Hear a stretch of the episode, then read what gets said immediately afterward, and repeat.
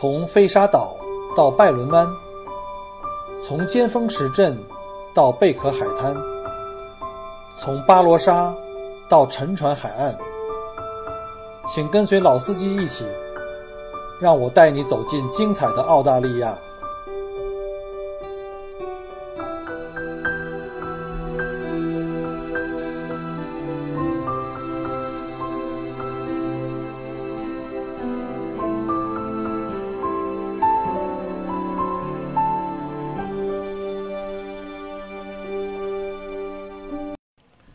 大家好，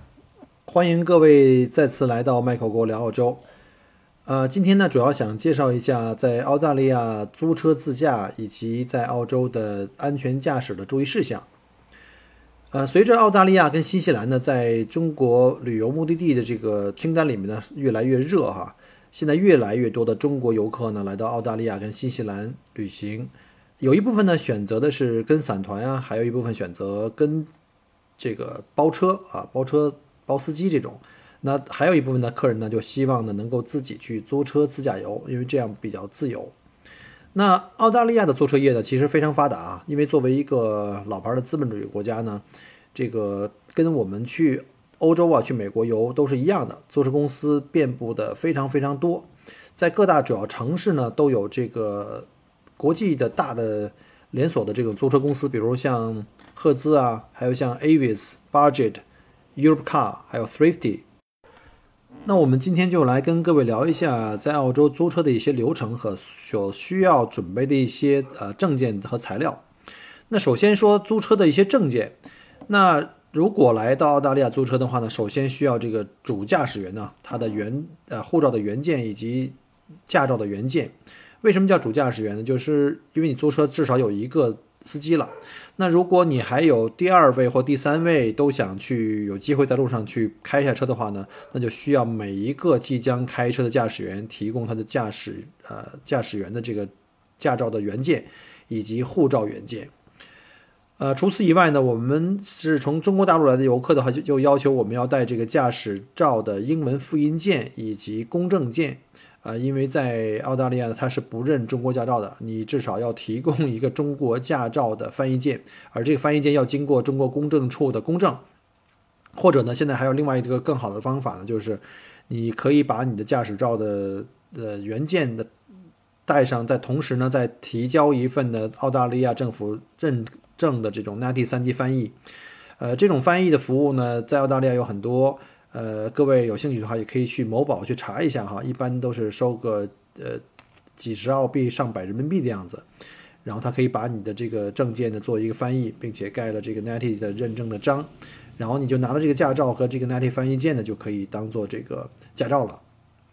然后呢，除了驾照和护照原件之外呢，还要需要呢驾驶员要提供自己的国际信用卡，主要是 Master 跟 Visa。呃，这里特别讲一下，就是。近来呢，在澳大利亚呢，就是美国运通卡呀，这个 American Express 呢，越来越少的能够用了。就是很多商铺，包括像政府啊，像这种这种商业的网点啊，越来越排斥使用美国的运通卡。就像我们在当地银行办理信用卡一样，像我在 Westpac 办的银行卡呢，它给我两个默认就是两张信用卡，一个就是 Mastercard，还有一个就是 American Express。结果今年 Westpac 也是正式通知，呃，致函给所有的他的这个银行的客户，就是讲他们不再跟 American Express 在合作，所以所有的美国运通卡都自动失效了。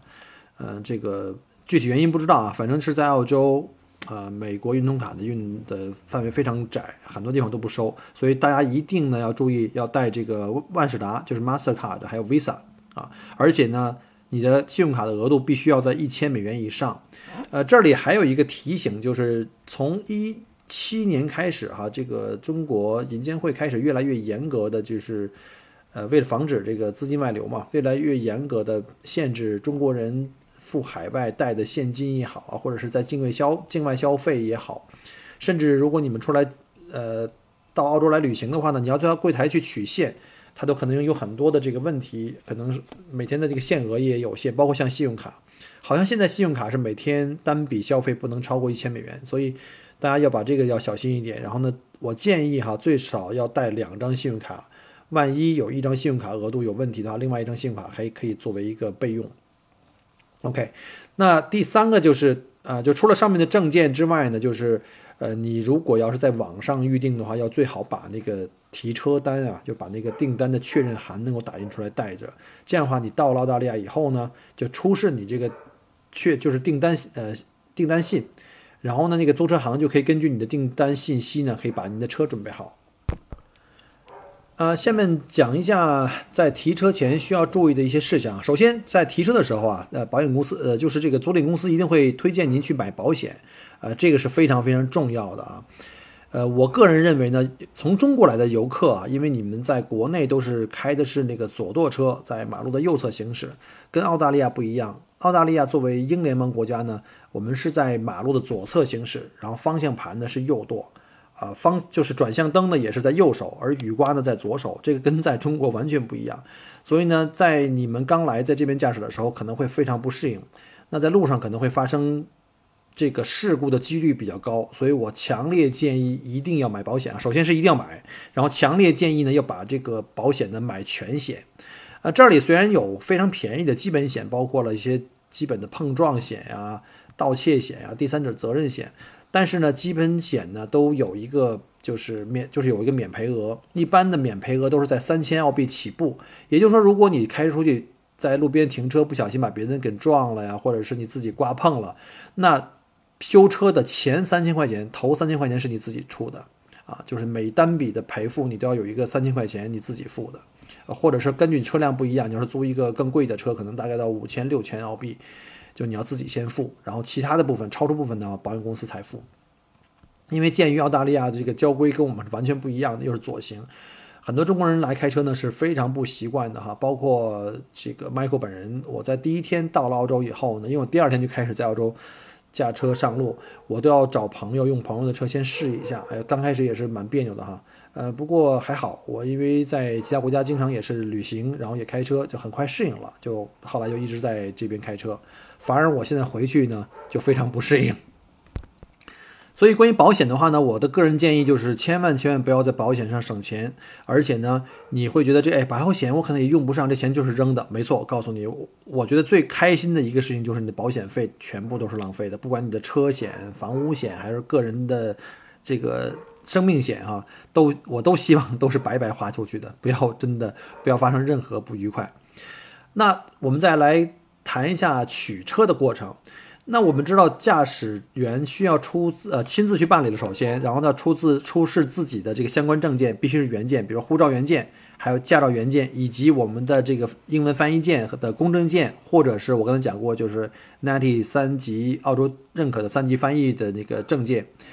然后呢，在这个提供这些证件的前提下呢，还要提供这个信用卡了。然后根据不同的车型，你要交一定的押金啊。它这个押金其实不是消费，它是在你的银行里先冻结这部分钱。呃，根据车型不同呢，一般就是五六百块钱澳币啊，或者是两三千块钱澳币不等了。然后呢，还是那样啊，就建议你们带两张以上信用卡，就是以防万一。然后呢，他会给你一张出车就是提车单，提车单里会有写你这张你这辆车是什么型号，跑多少公里。然后呢，会跟你一起验过一下你的这辆车，如果外观哪有什么问题的话，他会在那个提车单上会标注出来，说这块地方是之前就有的。那你还车的时候呢，这个地方你是不用负责的。但是如果你要有新的伤的话，那你是要负责任的。所以这就是一个就是呃，先把丑话说前头吧，对不对？所以你一定要跟他一起来仔细核查。如果你在提车的时候发现车身有任何的伤，或者是轮胎被扎。呃，而在他的提车单上并没有的时候，你一定不要动车，你一定要去赶紧去叫工作人员过来跟你一起来 double check 核查一下。如果是他们漏掉了，那就让他们要现场补这块地方是有伤的，或这个轮胎出了问题，呃，怎么怎么样的，就是这样的话可以洗清你的责任，就不要在你开出去以后，那就是你全部都是你的责任了。OK，我曾经在美国驾车的时候呢，发生过一次小意外，就是我也是因为我。因为那个 Michael 是比较细心的人啊，你知道天蝎座 B 型血是特别特别细心，我是比较仔细。我那次在，呃，应该是在 Kansas 租车，然后呢，我在下下这个机场下了飞机以后呢，去提车。正常的人都会看一圈车呀、油啊、表啊，还有各方面没问题就会走，但是我会留了个小心，留留了个心眼儿。我呢打开了后备箱，检查了一下它的备胎以及备胎的这个更换的工具，因为你知道，如果外面你要是自己把轮胎扎了，如果需要换胎的时候，呃，你如果这个时候发现你的轮胎备胎是瘪的，甚至备胎根本就没有，那就很悲惨了。因为你是已经花了这个租车的钱，你还车的时候，即便没有，你也要给人家去赔偿这个备胎。而我那次检查了以后呢，是备胎是全的，没问题，但是呢，备胎的更换工具是没有的，那等于你带了备胎没有用的，所以我就立刻就找回他，就我没有提车啊，立刻找回他的工作人员。呃，工人一看这个情况以后，赶紧把那个车就给开到一边去，就不能再租了嘛。然后呢，就跟我道歉，然后呢，同时给我免费升级啊，升级了一个一个不错的一个敞篷车啊，那次很爽。所以呢，我的提醒各位就是一定要仔细检查啊，然后你要妥善保管，在租车期间、驾驶期间一定要妥善保管你那个租赁单，那你要丢了的话，将来就说不清楚了。然后，如果你们同车不是一个司机哈，如果有其他人也想哎在某一段想自己开一段的话，那我建议的话就一定要在租车的时候把其他的可能的驾驶员把证件和你的这个护照，呃都要提供给这个租车公司，因为这个非常重要。如果你是在登记以外的驾驶员，他开的车，而且正好在他开车的时候出现了事故，这个保险是不赔的。尤其是如果你这个。司机呢是在二十五岁以下，因为在澳大利亚呢，这个保险呢对于二十五岁以下这个年轻司机呢是特别特别严格的，那很可能就不会赔了，所以这个一定要注意。现在来聊一下还车。当你们开开心心玩完了、自驾完了一圈以后呢，准备要把车还到门店的时候呢，这时候呢，通常工作人员会跟你一起对车辆进行一个基本检查，并。现场做记录，并且打印出来你的最终的结算单啊，这个非常非常重要。你一定要仔细核查核查一下有没有额外的收费。比如说一起检查的时候，有没有发现你的车的外观有没有新的刮蹭，就是因为你的驾驶带来的一些事故啊和刮蹭。如果有的话，它会标注下来，并且会对这个地方要进行的修理呢，可能会有一个估价，或者由保险公司来来那个核算。可能会要扣你的这个免赔额啊，根据你当时买保险的情况，所以我一般建议，如果您在这边租车，不但要买全险，而且呢，如果有可能的话呢，能够把免赔额买到零。我举一个自己亲身的例子哈，我在两三年以前，呃，带朋友去西澳去潜水的时候呢，在飞到西澳，在珀斯出了机场就租了一台车。当时因为我们要驾车两个星期，一直沿着西澳的这个印度洋公路呢向北。有很长一段时间是无人区，而且有很长一段时间呢是没有手机覆盖的。也就是说，这一路上有可能就是你是个孤独的驾车者，一辆车单车往里面跑。虽然都是铺装路，但是路上如果发现任何问题的话呢，你根本不可预测。尤其是像 Michael 在澳大利亚开车这么久，我在这边开了七八年的车，呃，在路上情况也都比较了解哈。其中我被袋鼠袭击就袭击了好多次，所以我的经验就告诉我的话呢，尽量。把保险买到足，所以那次呢，我就非常非常习惯性的就在买保险的时候呢，就要求这个租车公司把我的免赔额买到零。我那个把免赔应该是三千块钱吧？应对，应该是三千块钱的免赔额，租了一辆中型的 SUV。然后呢，我就多花了四百多块钱澳币呢，就把那个三千块钱的免赔额给买掉了，就没有了。就是你不管发生什么事情都不用管，都是由呃租赁公司和保险公司来解决。结果那一次在 X Mouse，呃，有一段我们去潜水回来的路上呢，有一段是那个无人区，也是没有信号的。在路上，我在一百公里限速的路上，我只跑八十，因为路上没有车嘛，也不着急。一般经验告诉我，还是越慢越好嘛。然后这时候就从草丛里呢高速窜出来一只袋鼠啊，这时候你基本上是没有机会做判断的啊，即便你的那个速度才有八十。这个时候，我有我有个建议哈，千万千万不要慌张急打方向，因为在车上坐满人员的情况下，你在高速公路上行驶，如果你急打方向，如果造成这个翻滚，那车毁人亡，这个损失是很惨重的。第一反应的话，应该是肯定是减速，但是要握紧方向盘，最好能够在撞击之前把速度降到最低，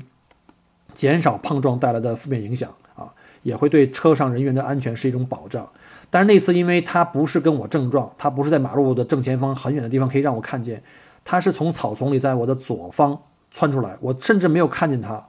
只是一个黑影，觉得一个黑影砰一下飞出来，我一脚刹车下去哈，直行握紧方向盘，他撞在我车左前角，当时就看见一个黑影，紧接着就飞出去了哈，一声碰撞，然后我在大概停下车来以后再往回走，大概停车的距离大概有二三十米，就是就是撞后的这个刹车距离。然后我检查了一下这个车的左前脸啊，这个大灯啊、保险杠啊，全部撞烂，包括我的轮毂的一部分都已经凹进去。然后当时我就做了个紧急的处理，还好我比较运气好，这个车的整体的驾驶没有受影响，比如像左前轮、悬挂、轮胎，还有像这个水箱都还都还没问题，车辆还能正常的行驶。所以呢，我们就简单处理了一下，然后那个袋鼠就当时死亡了。这时候呢，我就在现场拍了照片，呃，因为路上没有车，还在拍照片的时候一定要小心，路上没有其他的车辆。还好我们那天那个路呢，就基本上我我们大概一个小时也没碰到有其他车辆。就拍了在路上这个事故的照片，包括死亡袋鼠和我车的这个惨状，然后把路上的一些碎片呢、小碎片给清理掉，把一些主要的东西呢就给扔到路边哈。你不能在路上扎了别的轮胎，扎了别人的车的轮胎，这样对别人也是不负责任的。像这种情况呢，袋鼠的话你是没有什么办法了，因为它如果要是没有死受伤，你要打电话去呃找救助机构。它当场死亡的话，你就不用管它了。它当然要确保它在马路边，不要在马路中间就好了。然后呢，就为这个袋鼠默哀三分钟，那就开车就回酒店了。呃，好在那次我买的是这个免赔额是零的保险，就加追加了四百块钱，为我省去了两千六百块钱的澳币的费用。呃，这只是我在澳洲驾车，呃，比较严重的一次哈。呃，中间险情不断，有很多次被袋鼠撞，都是撞了侧面多一点，都没什么特别严重的问题，也就算了。呃，出发生了这种交通事故以后的第一反应一定是先，比如先看一下路况，周围没有车辆，然后把自己车停到安全位置，然后呢就是拍照片以后呢要打电话报警，第一时间报警。但是那个时候我们正好赶在这个没有信号，那我就用 GPS 呢定点了我发生这个车祸的位置，然后开车回到 Xmouth 小镇以后呢打电话报警，警察也不会来，他就问你，哎，这个情况严不严重？袋鼠死了是不是已经扔到路边去了？然后你们车上人员都是不是都安全？不需要警察到警，或者是不需要警察叫救护车，那你自己就处理吧。警察就会给你一个 reference number，就你已经报过警的一个 reference number，这个你一定要记录记录下来，因为拿这个 reference number 呢，就给那个保险公司和租赁公司，他们就会看根据你的保险来进行索赔。当然，你那个保险如果是免赔额是零的话，你基本什么都不用管了。这个呢，在澳大利亚是非常常见的，很多澳大利亚人在这边开车这么多年，我们有句俗话说。如果你在澳洲开车这么多年，如果没有撞过袋鼠的话，都说明你不是一个合格的司机。一般在出险以后呢，呃，我们也会打电话给租车公司，然后租车公司呢会询问你在什么地方出的险，然后有没有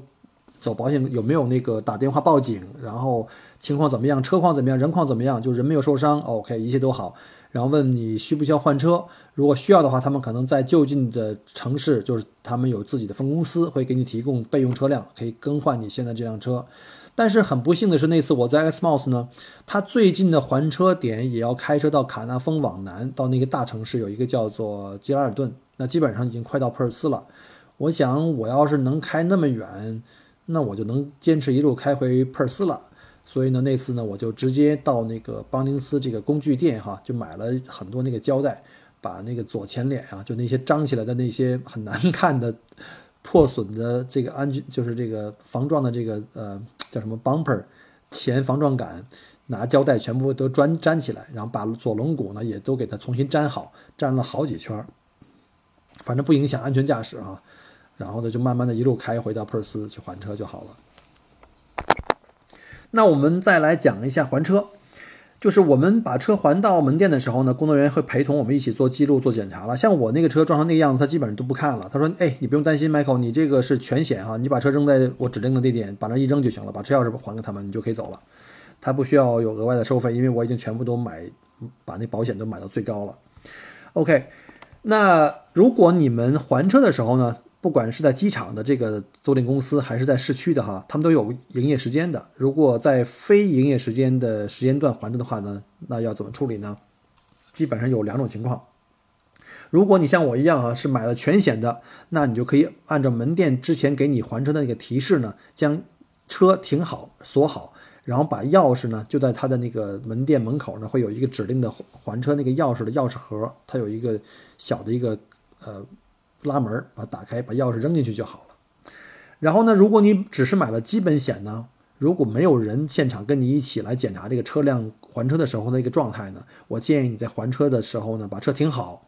打开手机或者你的相机，并且把手机和相机呢设置成你可以显示拍照时间，然后呢拍下来车辆的外观，多拍一点啊，尤其是像你买的基本险呢，是不包括像车的前挡风玻璃啊、车窗啊，还有像轮胎啊、车的顶部等等，都要多拍几张照片，证明你还车的时候呢，这车是没有问题的啊。而而且你照片上有显示你当时拍照的时间跟日期，然后还车以后呢，我建议呢，就是你所有的这个租车的资料以及收据呢，呃，再保存一段时间。就是如果在这个租车期间没有任何的其他的相关费用，比如像你走了呃高速公路，因为在澳大利亚有一些高速公路呢是收费的啊，虽然大部分高速公路不收费，但有一些呃高速公路收费的，而租车公司是不负责这部分费用的，它要从你信用卡里去扣除的。还有就是如果你在澳洲驾车的时候出现了各种违章，那保险公司就会根据违章的这个时间段锁定出来这个租车人是谁，是谁开的车，就会从你的信用卡来扣掉这笔钱哈。因为时间关系哈，我们下一段我们再把这一期呢，在在做第二段的时候呢，我来讲一下在澳大利亚开车注意的一些安全事项以及违章的情况。通常就是在你没有违章啊，也没有跑过高速啊，没有扣过费的这种情况下呢，一个月之内。你当初给那个租租赁公司的那个押金呢，就会自动解冻到回到你的信用卡了啊。一般事故如果发生故障呢，或者是损坏呢，呃，它都会有一个应急电话啊，二十四小时的应急电话，你们可以打上面那个租赁公司的那个合同上面那个电话，然后他们会有人指导你去做相应的一些动作。那如果一旦发生事故呢，我跟你讲过了，第一时间哈是要报警的，而且要拿到警察的那个 reference 号码。如果他是不出警的话，那如果这个事情很严重，比如说你发生了因你而起或者是因别人而起的一个对撞事故啊，这个很严重，那你真的要打电话报警，而且警察一定会过来去做这个事故鉴定了。这时候呢，我建议你在警察没来之前呢，先拍照片，把双方车辆的位置啊是谁的责任的话，通过照片可以显示的很清楚。同时呢，要让第三方，就是另外一个司机跟你卷入同一起车祸的这个司机呢。呃，要拍他的车的车牌、车型，还有呢，要求他把他的驾照，尤其是如果是对方是责任的时候，如果是对方的责任，麻烦把他的跟他要他的驾照，把他驾照正反面要做一个拍照，让他留下一个电话号码。大部分情况下，我我会建议呢，在当场拨打这个电话号码，确保这个是一个真的号码。当然，我相信大部分澳洲的这个人民还是蛮呃蛮友善、蛮诚实的，但是也不保也不保有一些就是比较烂的烂人吧。他给你的号码可能是假的，然后之后他开车跑了以后呢，就不认账了。一般呢，我们在这边如果要双方发生这种事故的话，责任方会主动写一份声明，就拿一张纸写一份声明，说我是张三李四，我的车牌号多少，几月几号几日，我在哪儿，因为我的原因我撞了某某某先生或女士的车，呃，责任在我，呃，那个他要写一份这样的声明，并且把他的护照，呃，把他的驾照要给你去做个。拍照，然后呢，双方呢就要把那个汽车的那个照片拍下来，这个是一个比较常见的处理的情况。这样的话，双方就可以马上就去把车挪开了。把它挪开以后，就是如果不严重，就各自都不影响各自，比如上班啊或工作的这个安排，就可以各自先去先去上班，然后呢，稍后呢由保险公司来给各位安排修车的这个事宜啊。还有就是拿警察那报警号可以去找保险公司了。那如果问题很严重，你也要把车挪开，因为你如果在高速公路上或者是在一个非非常繁忙的马路上，你一直纠纠纠缠不清啊，那最后这个路就会堵得非常非常严重啊。所以呢，写了声明以后，拍了照片以后呢，双方可以把车开到旁边不影响交通的这个地方。如果要很严重，可能要等警察过来做一个事故的判定。好。那这一期呢，主要是跟各位讲一下在澳大利亚租车的一些基本的手续啊，或者所需要的文件一些注意事项啊。因为时间关系的话，就在下一期呢，我们再讲在澳大利亚呢开车要注意的一些交通规则的一些常识，以及我们在中国人在澳大利亚出呃就是这个租车开车自驾的话呢，经常出现的一些问题。啊，因为时间关系的话，今天就先讲到这里。谢谢您的收听。呃，还是老规矩，希望如果您喜欢的话呢，就给我线下留言，给我一些鼓励。啊，也希望能够帮我去转发朋友圈，然后帮我推广一下，发给其他有需要的朋友。那再次感谢您的收听，买口锅在墨尔本，祝各位生活愉快，身体健康，我们下集再见。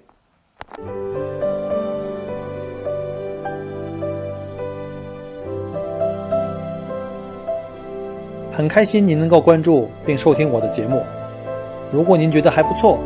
请您转发并分享给您的朋友们。同时，也欢迎您给我线下留言。除了喜马拉雅，欢迎您关注我的同名新浪微博“麦狗锅”。